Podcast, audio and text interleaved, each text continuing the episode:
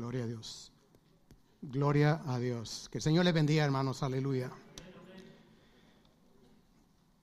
Aleluya. El Señor es bueno y Él es maravilloso. Y para siempre son sus misericordias. Miren a ese ejército pasar ahí. Hasta bailando van. Gloria a Dios por esos niños y por los maestros, amén, las maestras. Aleluya. Eh, le quiero dar las gracias al pastor por ah, permitirnos estar aquí delante de la congregación. Gracias, pastor. Estamos contentos y alegres que ya los tenemos acá. Amén. Aleluya. Eh, también ah, sentimos mucho la partida de, nuestro hermano pastor Abel. Eh, es bien duro. él está delante de la presencia del Señor, como dijo nuestro pastor, ¿verdad? Pero para los que se quedan acá es bien duro. Nos duele, ¿verdad? Amén. Eso no lo quitamos nosotros, lloramos, es parte de las emociones que nuestro Señor puso en nuestras vidas. Si no hubiera puesto emociones, eh, no estuviéramos nosotros llorando. Amén. Si nos golpeamos, nos duele, ¿verdad? Es parte de nuestros sentimientos. Aleluya. Así que seguimos pidiendo por la familia, que el Señor los fortalezca. Y antes también de iniciar con el mensaje, Quiero pedir por mi suegra que también ha salido positiva de COVID recientemente. Eh, sí que por favor eh, podemos orar por ella. Padre bendito, Padre celestial, Señor, en el nombre de Jesús. Eh, pido por mi suegra, Señor, que, que tú la restaures, que le quites esto de su cuerpo, Padre eterno, en el nombre poderoso de Cristo Jesús, Señor. Tú eres grande y poderoso y para ti no hay nada imposible, Señor. Tú lo has hecho con mucha gente y lo seguirás haciendo, Señor. Declaramos su sanidad en el nombre poderoso de Cristo Jesús. Amén y amén. Aleluya. Creemos en el Dios Todopoderoso por esa preciosa sangre que ha sido derramada por nosotros. Amén. Gloria a Dios. En, este, en esta linda mañana vamos a seguir con, continuar con el cuarto eh, mensaje de la serie del libro de Santiago y le he puesto por título Un cuerpo sin espíritu. Aleluya. Eh, más adelante voy a decir por qué se le ha puesto ese nombre, eh, pero quisiera antes de, seguir adelante mencionar eh, el principio del, capítulo 1 del libro Santiago, que cuando Santiago dice a la iglesia que está desparcida, a las doce tribus, que está desparcida a través del mundo. Y, eh, yo lo mencioné en el, primer mensaje, que es como nosotros, va por el COVID, estamos desparcidos, unos pueden venir, otros no pueden venir, otros han dejado de venir, por cualquiera sea la razón. Pero en esta carta no solo habla porque están esparcidos por, eh, por la persecución que había en ese momento, sino también el diablo estaba trayendo división a la iglesia, eh, estaba poniendo a diferentes grupos en contra de sí. Unos decían que, era por las obras que eran salvos, otros decían que era fe, pero no era así. Estaban creando dos grupos. El diablo siempre eh, trata de dividir la iglesia. E, eh, es, una de las armas que él tiene, la división, el desánimo, pero él quería traer división a través de la división. En el capítulo 2, de, eh, en la segunda parte, el, verso 14, aleluya, dice así, estamos usando eh, la versión, eh, nueva versión internacional, dice así, amados hermanos, ¿de qué sirve a uno decir que tiene fe si no lo demuestra con sus acciones. ¿Puede esa clase de, de, fe salvar a, algún, a alguien? Está haciendo dos preguntas retóricas, o sea que está, ya ellas mismas están contestando y la respuesta es no, un retundo no. Eh,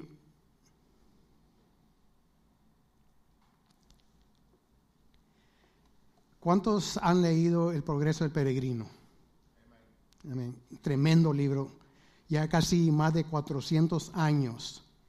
Eh, es el libro en, el pueblo cristiano, el segundo libro, aparte de la Biblia, la Biblia, que es el número uno que se le ha leído más en, la vida del cristiano. Yo se lo recomiendo. Eh, aquí creo que se pasó la película, El progreso del peregrino. Y, pero mirar la película y leer el libro es muy, muy, muy ah, diferente. Porque en la película eh, no pusieron todo lo que está en el libro. Eh, hicieron una película animada también, está, usted la puede buscar en, YouTube, está en español, bien, bien tremenda porque usan la, caricatura y está bien tremenda, es como una hora y algo, eh, se lo recomiendo, pero lea el libro. Amén. Eh, habla de cómo cuando un cristiano empieza sus caminos, todas las pruebas que pasa, eh, habla de, la feria de la, de la, vanidad, creo que es, y del, del mundo eh, de, la, de, la, ciudad celestial y tiene varios personajes eh, en los cuales habla. Eh, y en esta ocasión yo voy a hablar de, de dos de esos personajes. El primero es cristiano. Cristiano, sea nosotros, va, en, esa alegoría. El otro es fiel y ellos son compañeros que van en ese peregrinaje hacia la ciudad celestial. Eh, y en uno de esos eh, eh, peregrinajes, perdón, se me, se me va la, palabra, y se encuentran con la coacidad, locuacidad. él va caminando hacia la derecha de fiel, fiel lo mira y cristiano va a la par de de fiel, van caminando y fiel se le acerca a locuacidad y le empieza a hablar le dice, vas hacia la ciudad celestial. Y dice, sí, yo para, ahí, para allá voy, le dice eh, locuacidad. Y, empiezan a platicar y fiel, eh, cristiano se queda así de lejos mirando, ¿ah? va caminando con ellos, pero él se va apartando y va mirando, lo, va mirando en lo que van conversando y viene eh, eh, fiel y empieza a hablar de las cosas de Dios. Dice, hay muchas cosas que, eh, nos aprovecha hablar. Y, viene locuacidad y le empieza a, platicar si en verdad es esto. locuacidad es una persona que tiene la habilidad de hablar, que es elocuente en hablar y, a convencer a las personas. Y ese es el significado de, de locuaz. Y, pero, y, eh, ¿cómo se llama? Eh, fiel queda sorprendido en la manera que él habla, nunca he escuchado a alguien hablar de esa manera. Y, y, Cristiano lo está mirando de lejos y lo deja que vayan platicando. Y en una de esas dice,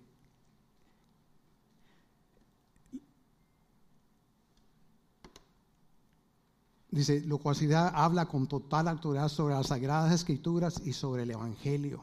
Él se conoce la Biblia de al revés al frente. Y, dice, dice, todo lo que él habla no solo es verdadero, sino en efecto profundamente provechoso. O sea que todo lo que está hablando eh, no está mintiendo, él está diciendo todo conforme de la palabra de Dios. Entonces Cristiano ya eh, le, llama, llama a fiel y le dice, le dice que se aparte de, de, de, locuacidad. Dice, apártate de ese hombre, que él es de los cuales el apóstol mandó alejarse porque viven de forma herética y afectan al cuerpo de Cristo. Habla de, habla de la oración, del arrepentimiento, de la fe y del nuevo nacimiento pero nada de ellos siente, no hace más que hablar. O sea que son puras palabras de lo que él sale. Eh, nosotros eh, hace años miramos a, una persona, mi esposa y yo. Esta persona, usted la escuchaba hablar y decía, wow, y hablaba de la palabra del Señor, se, se conocía la Biblia. Y, y, cuando estoy leyendo esta alegoría, me recordó de él. Pero esa persona, al, al tiempo, mi esposa y yo nos quedamos así como cristianos, lo mirábamos, lo observábamos porque sentíamos algo raro, algo que, no, que, no cuadraba. Esta persona, con el tiempo, se miró que en realidad no estaba eh, caminando lo que él decía. Mostró completamente lo, opuesto. Y lo, increíble de esto es que muchas personas que, que son así se creen lo que están diciendo pero no están actuando lo que están diciendo. ¿Verdad? Eh, este, eh, en este periodo que, acaba de pasar, eh, una jovencita, Priscila, ella me mostró a mí mucho.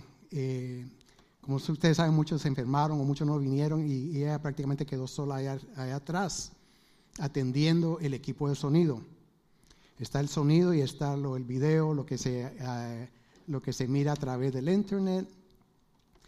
Y el primer día eh, había un caos allá atrás que eh, no estaba funcionando esto, no funcionaba aquello.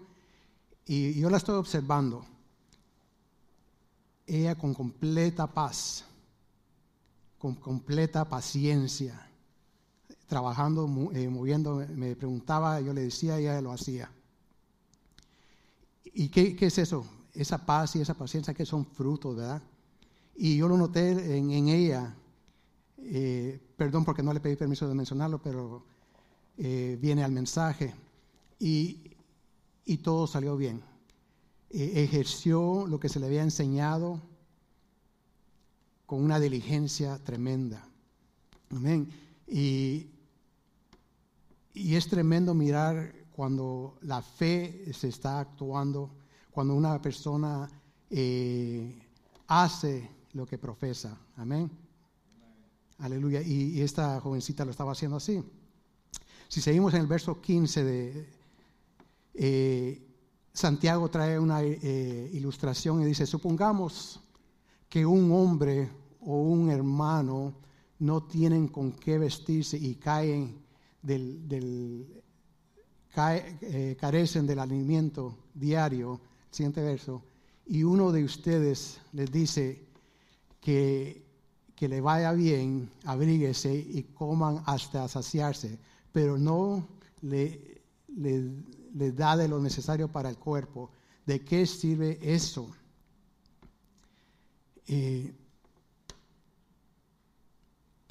Eso es como si yo me voy a In and Out, acabamos de salir acá y, voy allá y me estoy comiendo una mi hamburguesa y de repente aparece un hermano, pero él está ahí en, ah, en la esquina, está mirando y yo por dentro sé que esa persona está en necesidad y no puede comprarse la hamburguesa. Le digo, que Dios te bendiga, hermano, ¿cómo estás? Yo sentando comiendo mi hamburguesa ahí con mis papas, tomando mi bebida, se me están cayendo eh, eh, de la boca eh, las papas. ¿Y qué tal te va? ¿Te va bien? Y el hermano dice, sí, por, respeto, va mirando que estoy comiendo. Y yo viendo la persona que tiene necesidad y, no le ofrezco de comer. Qué triste, ¿verdad? Estar en, estar en esa situación que yo estoy profesando ser cristiano, soy líder, y no, y no, no ejerzo lo que profeso. Eh,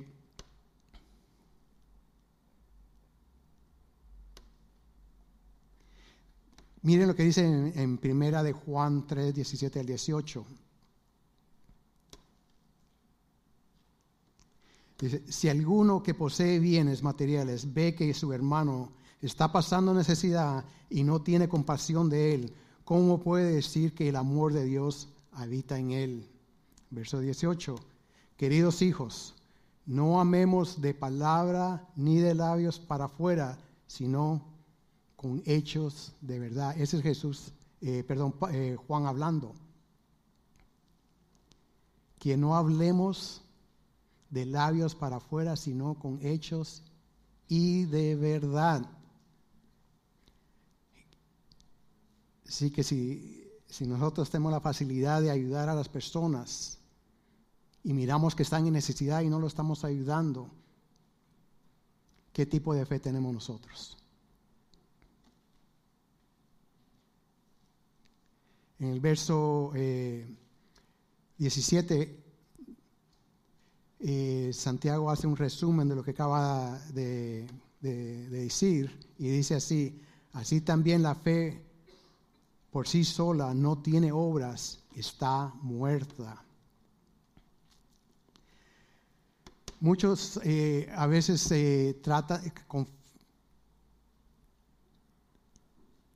dicen que Santiago está contradiciendo a, Pablo. Si vamos a Efesios 2.8, cuando Pablo, eh, Pablo dice así,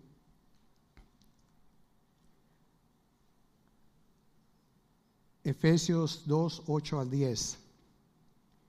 Porque por gracia ustedes han sido salvos mediante la fe. Esto no procede de ustedes, sino de que es el regalo de Dios, no por obras. Ahí es donde viene la, contradicción que mucha gente dice, pero en realidad no se está contradiciendo.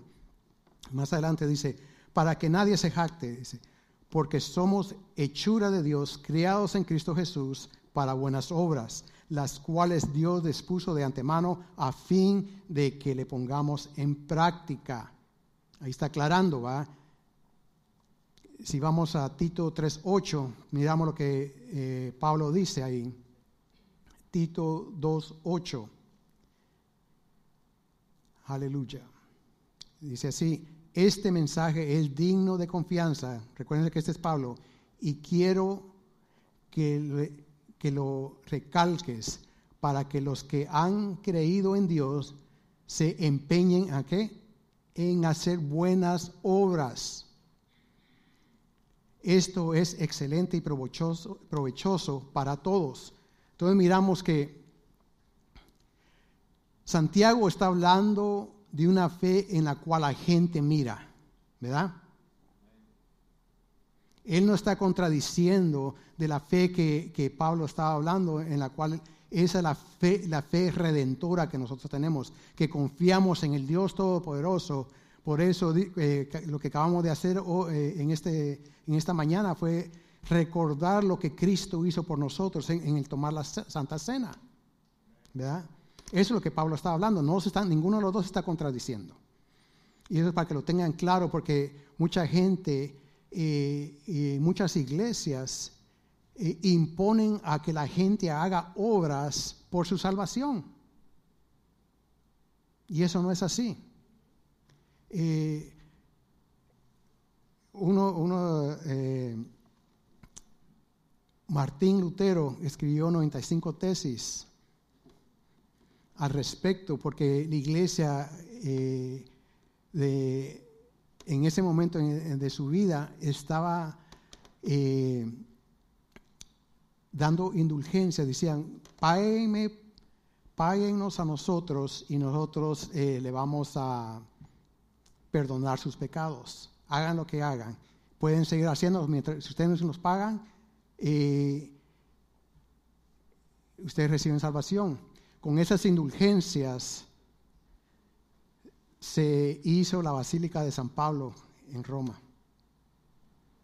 en el Vaticano,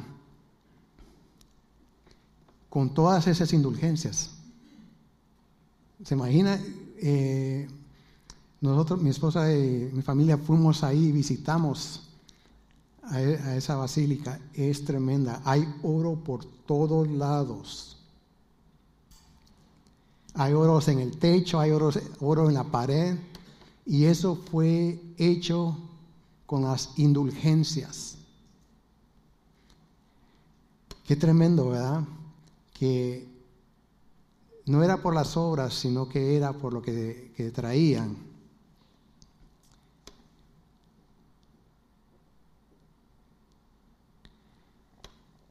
Eh, versículo 18 Seguimos en, en Santiago. Dice así, sin embargo, alguien te dirá, tú tienes fe y yo tengo obras. Pues, pues bien, muéstrame tu fe sin obras, sin las obras, y yo te mostraré la fe por mis obras. Aquí Santiago puso a una persona ficcional y, hace esa pregunta. Y miren lo que dice en, Marcos ah, capítulo 12, del verso 3 al 5. Y aquí eh, está hablando eh, Jesús, dice, entonces llegaron cuatro hombres que llevaban a un paralítico. Verso 4. Como no podían acercarlo a Jesús por causa de la multitud, quitaron parte del techo de encima de donde estaba Jesús y luego de hacer una abertura, bajaron la camilla en, en la que estaba acostado el paralítico. Miren lo que dice Jesús en el verso 5. Al ver la fe de ellos, ¿qué miró Jesús? La fe.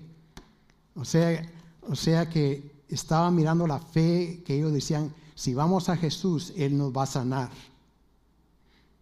Así como oramos por mi, por mi suegra, que el Señor la va a sanar, Él la va a sanar. Así como oramos por nuestros pastores, que, que fuesen sanos, el Señor los sanó. Nosotros mostramos nuestra fe, el Señor mira nuestra fe. Y dice, al ver la fe de ellos, le dijo, le dijo al paralítico, hijo, tus pecados quedan perdonados.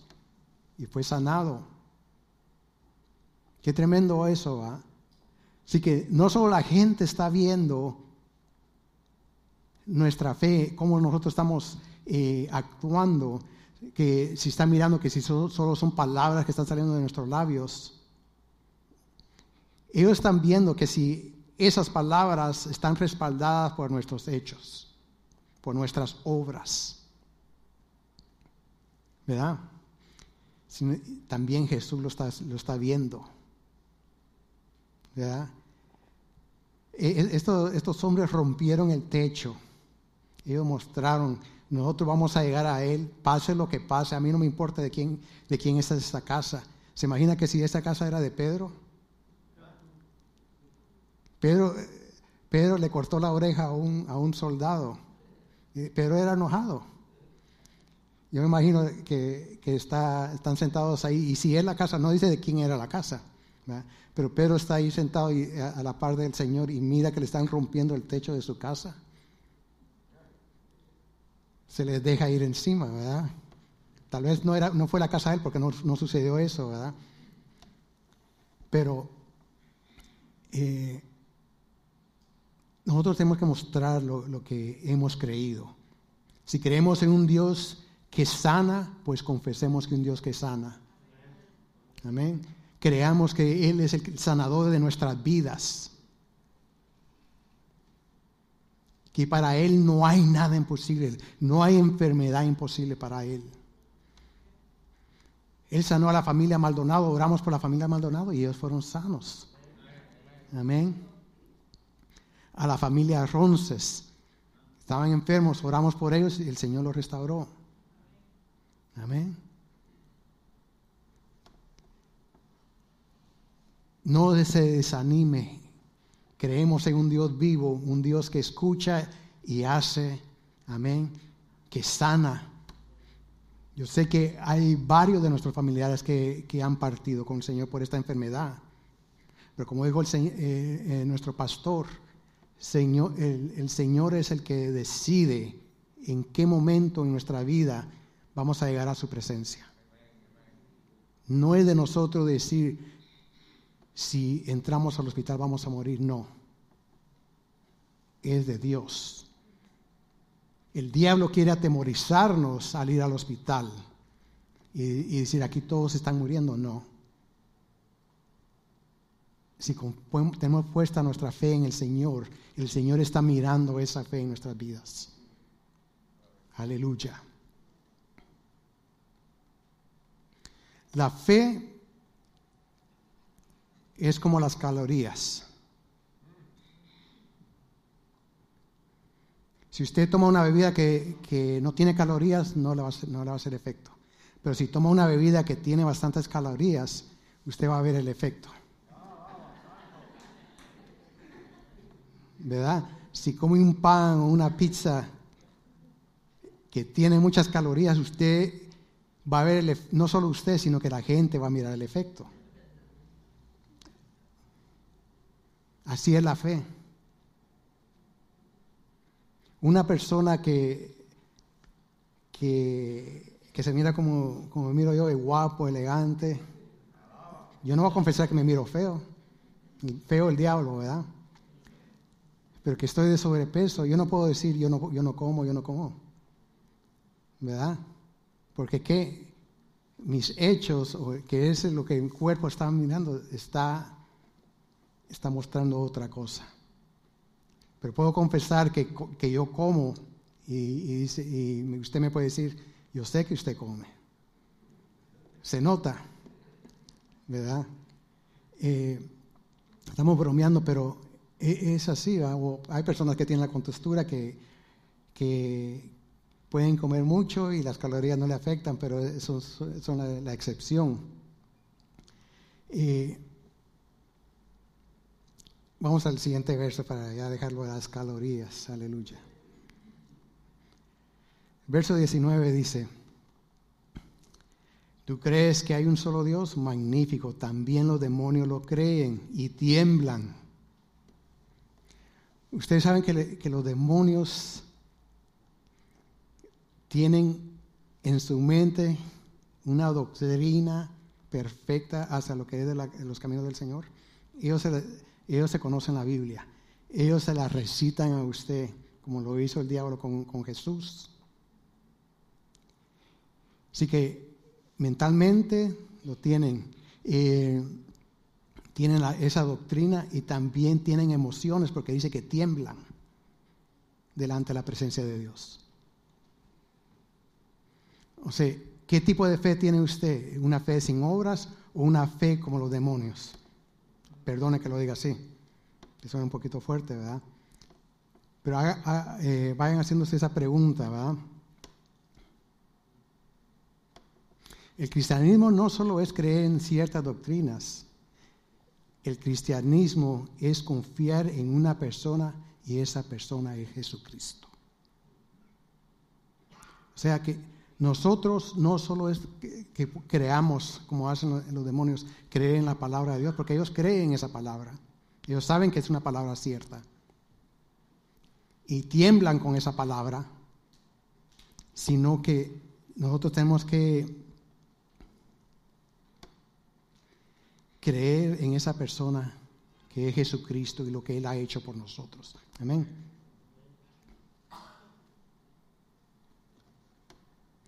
Mucha gente confunde esto y cree que, es solo creer, creer lo que los cristianos creen. Dicen, oh, yo voy a creer lo que ellos creen. No. Es, pero eso no es así, es hablar lo que caminas. Tener que haga un cambio en tu vida, una transformación en tu vida. ¿Has tenido un cambio en tu vida? Hágase esa pregunta. ¿He visto yo un cambio en mi vida? ¿Leo la palabra y, actúo conforme a lo que dice la palabra? ¿O leo la palabra y, la, lo agarro como una teoría? Hágase esas preguntas. En el verso 20 dice Santiago, Qué tonto eres. ¿Quieres convencerte de que la fe sin obras es estéril o, está muerta? ¿No fue declarado justo nuestro padre Abraham por lo cual hizo cuando ofreció sobre el altar a su hijo Isaac? Eso se encuentra en Génesis 22. Usted se recuerda de la historia, ¿verdad? Que Dios le habla a Abraham en la mañana le dice, levántate y lleva a tu hijo y lo, vas a sacrificar sobre el altar.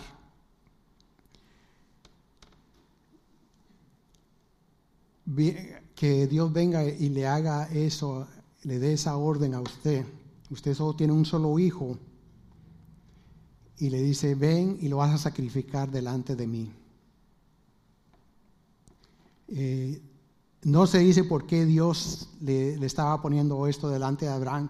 Pueda que Abraham se, estuviese eh, agarrando demasiado de, Isaac, que eh, ya, estaba poniendo a Isaac ante, delante de, en número uno y a Dios en número dos. No se sabe, no, no, dice la Biblia, yo estoy, estoy imaginando lo que pudo haber hecho. Y no estoy diciendo que eso es, pero eh, pueda, pueda que sea. Y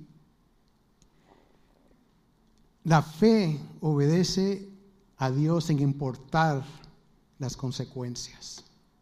Si nosotros creemos lo que Dios está diciendo, sabemos que las consecuencias nunca, nunca me van a perjudicar a mí. Si leemos la palabra de Dios y dice que actuemos de cierta manera, tenemos que saber con una seguridad en nuestras vidas y tenemos que actuar conforme a esa seguridad que esa palabra nunca me va a perjudicar a mí, sino que va a traer provecho para mi vida. Amén. Aleluya.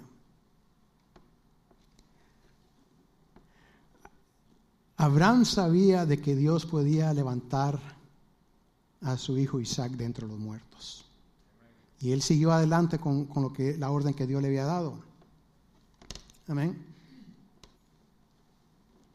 El verso 22 dice, ya lo ves, su fe y sus obras actuaban conjuntamente. O sea que la fe que Abraham tenía, él la estaba mostrando conforme lo que iba a hacer y se fue y llegó a la perfección, o sea que completó esa fe por las obras que, que hizo.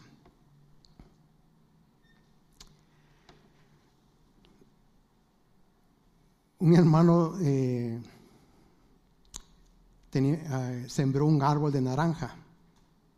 Cuando compró el, el árbol estaba pequeño y no, tenía, no tenía naranjas, pero la etiqueta decía que era un árbol, un árbol de naranja, ¿verdad? Entonces viene él, siembra el árbol y el árbol creció, pero eh, creo que lo más alto fue de como de dos pies de altura que llegó. Pasaron seis años y ese árbol nunca dio naranjas. Profesaba ser un árbol de naranja, la etiqueta decía que era un árbol de naranja, pero no tenía frutos. ¿Verdad? Y así es el caminar eh, eh, nuestro. Nosotros tenemos que dar frutos como cristianos. ¿Verdad? Si, si miramos eh, el árbol y intentamos de agarrar una naranja y no hay naranja, ¿de qué, de qué bien, de qué sirve tener ese árbol? Solo de adorno, ¿no? ¿Verdad? Mejor lo arrancamos y ponemos uno que dé fruto, ¿verdad? lo alimentamos como, eh, como debe ser.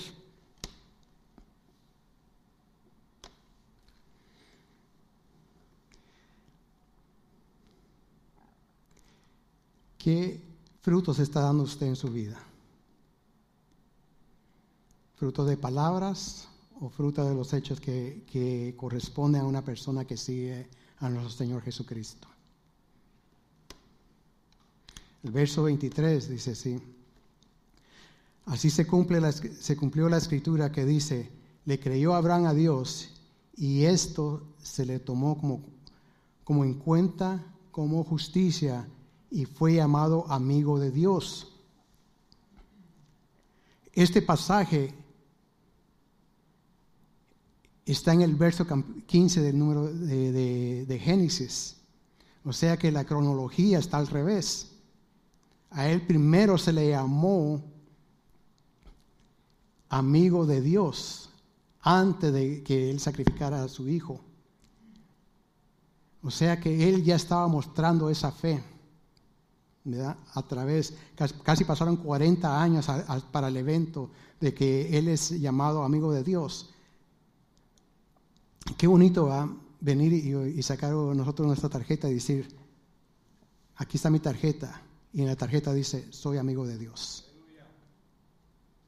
¿Usted puede decir eso? ¿O puede la gente decir eso de usted? Él es un amigo de Dios.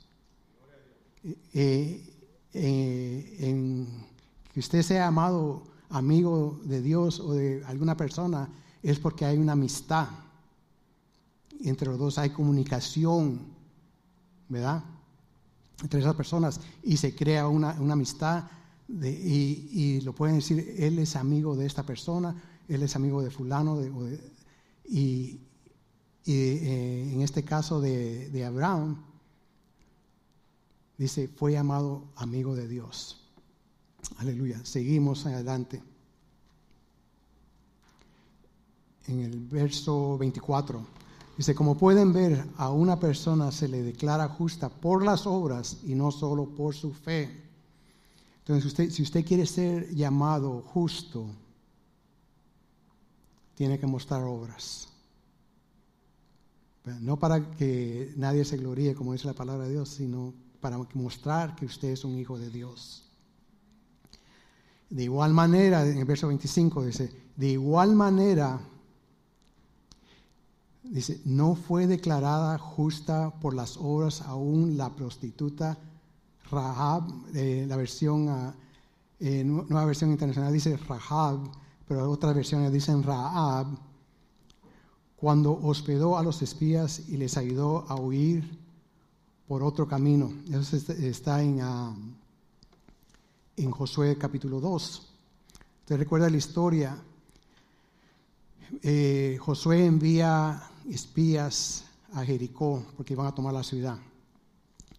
Envía dos espías. Estos dos espías entran a Jericó y van a la casa de, Raab. No para lo que los otros hombres iban, ¿verdad? sino para hospedarse ahí. Tocaron la puerta.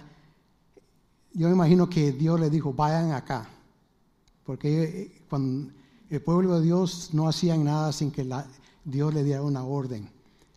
Ahí eh, en el capítulo menciona que Josué les dijo que fueran, pero eh, han dejado eso, y no lo han dicho en la, palabra, pero yo me imagino que les dijo, vayan a esta casa y ahí les va a atender esta mujer. Mucho pasaba eso en el Antiguo Testamento y que está escrito. Y, por qué no va a pasar en esta situación donde están viendo dos espías a que busquen a esta mujer, sabiendo Dios que ahí lo iba a hospedar ahí? Pero lo, interesante de esto es que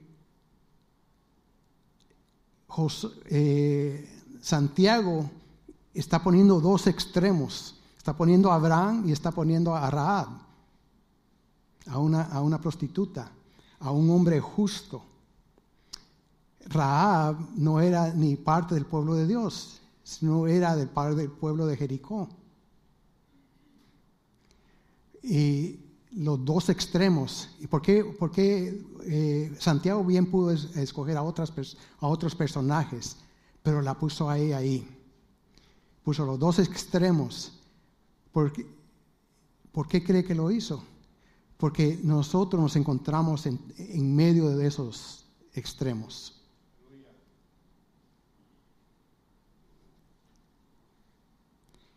Porque la gracia de Dios alcanzó a Raab. ¿Verdad? Dios no mira nuestro pecado. Él mira el corazón de la persona si está dispuesta a venir a Él. Él no le importó qué había hecho Raab o qué es lo que estaba haciendo Raab. Lo que a él le importó el corazón, lo que ella hizo. Ella vino a los espías, el rey, se dio cuenta que ella los tenía hospedados ahí, envía soldados y los soldados vienen y, le dicen que, los, que saquen a, los dos espías, le dice, Dice, cierto, eh, los espías estuvieron acá, pero ya se fueron, le dice. Se fueron para allá, corran y alcáncenlos, tal vez los alcanzan, le dice. Y vienen los, soldados, se van corriendo detrás de donde ella los mandó. Mientras ella tenía escondido en el techo de, su casa, tenía escondido a, los soldados. Sube y les dice, ok, ya, ya, ya, está, ya había anochecido y viene, ella sube y les dice, ok, ya se fueron, ya se pueden ir ustedes también en paz. Eh, eh, pero ellos agarraron para allá y ustedes pueden agarrar para acá. Y le dice, pero antes que se vayan, hágame una promesa, le dice ella, que no van a matar a, no me van a matar a mis, a mis padres ni a mi familia. Entonces vienen eh, los espías, le, le, confirman, no lo vamos a hacer. Le dice, pon un listón color rojo, le dice, y cuélgalo de la ventana de tu casa. A nosotros mirar ese listón cuando entremos a la ciudad, a tomar la ciudad, y, miremos ese listón, nada les va a pasar. Esa es como la preciosa sangre de nuestro Señor Jesucristo que está derramada en nuestras vidas, ¿verdad? Que la muerte a nosotros no nos puede tocar. Amén.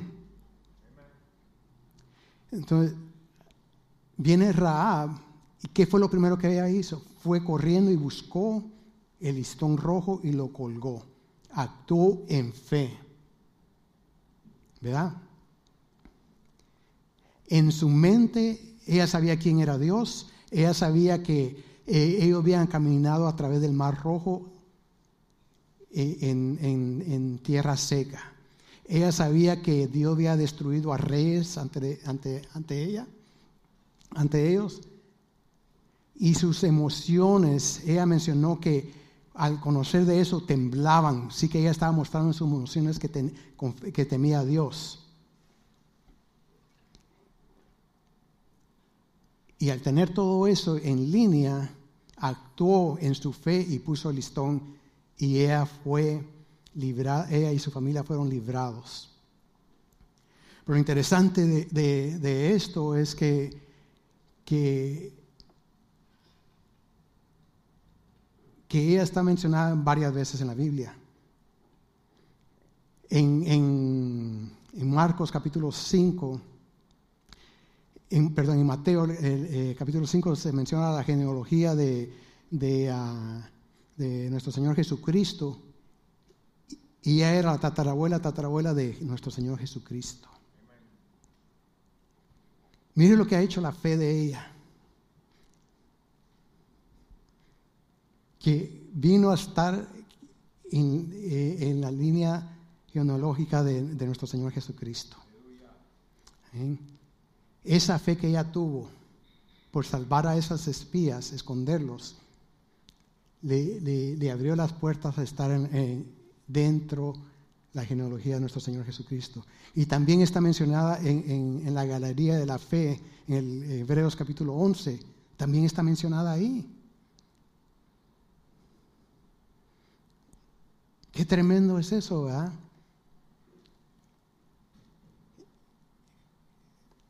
Eh, muchos dicen que, en la Biblia hay mucho machismo. Pero si miramos ahí, está mencionando una mujer, una, una mujer que, que, salvó a los espías. La tienen como justa. Así que eh, en el cristianismo no hay machismo. Hay machistas, pero el Señor los reprenda, pero no, no es así. Dios es bueno y Él, Él no mira lo que hemos hecho, Él mira nuestro corazón cuando venimos hacia Él. El verso 26, ya estamos por terminar, dice, pues como el cuerpo sin espíritu está muerto, de ahí es donde viene el, el título del mensaje, así también la fe sin obras es muerta. Una fe muerta solo tiene palabras. ¿Verdad? ¿Qué tipo de cristianos somos nosotros? ¿Uno de solo de palabras? Y si es así, lo que está diciendo, lo que muestra la ilustración que está dando Santiago en el verso 26 es de un cuerpo, de un cadáver. O sea que si si no, nosotros no tenemos obras de lo que profesamos, somos un cadáver muerto. Un cadáver muerto, no un cadáver vivo.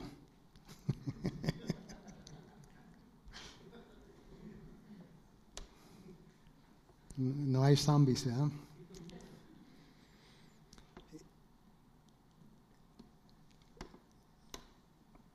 Eh, si ponen a...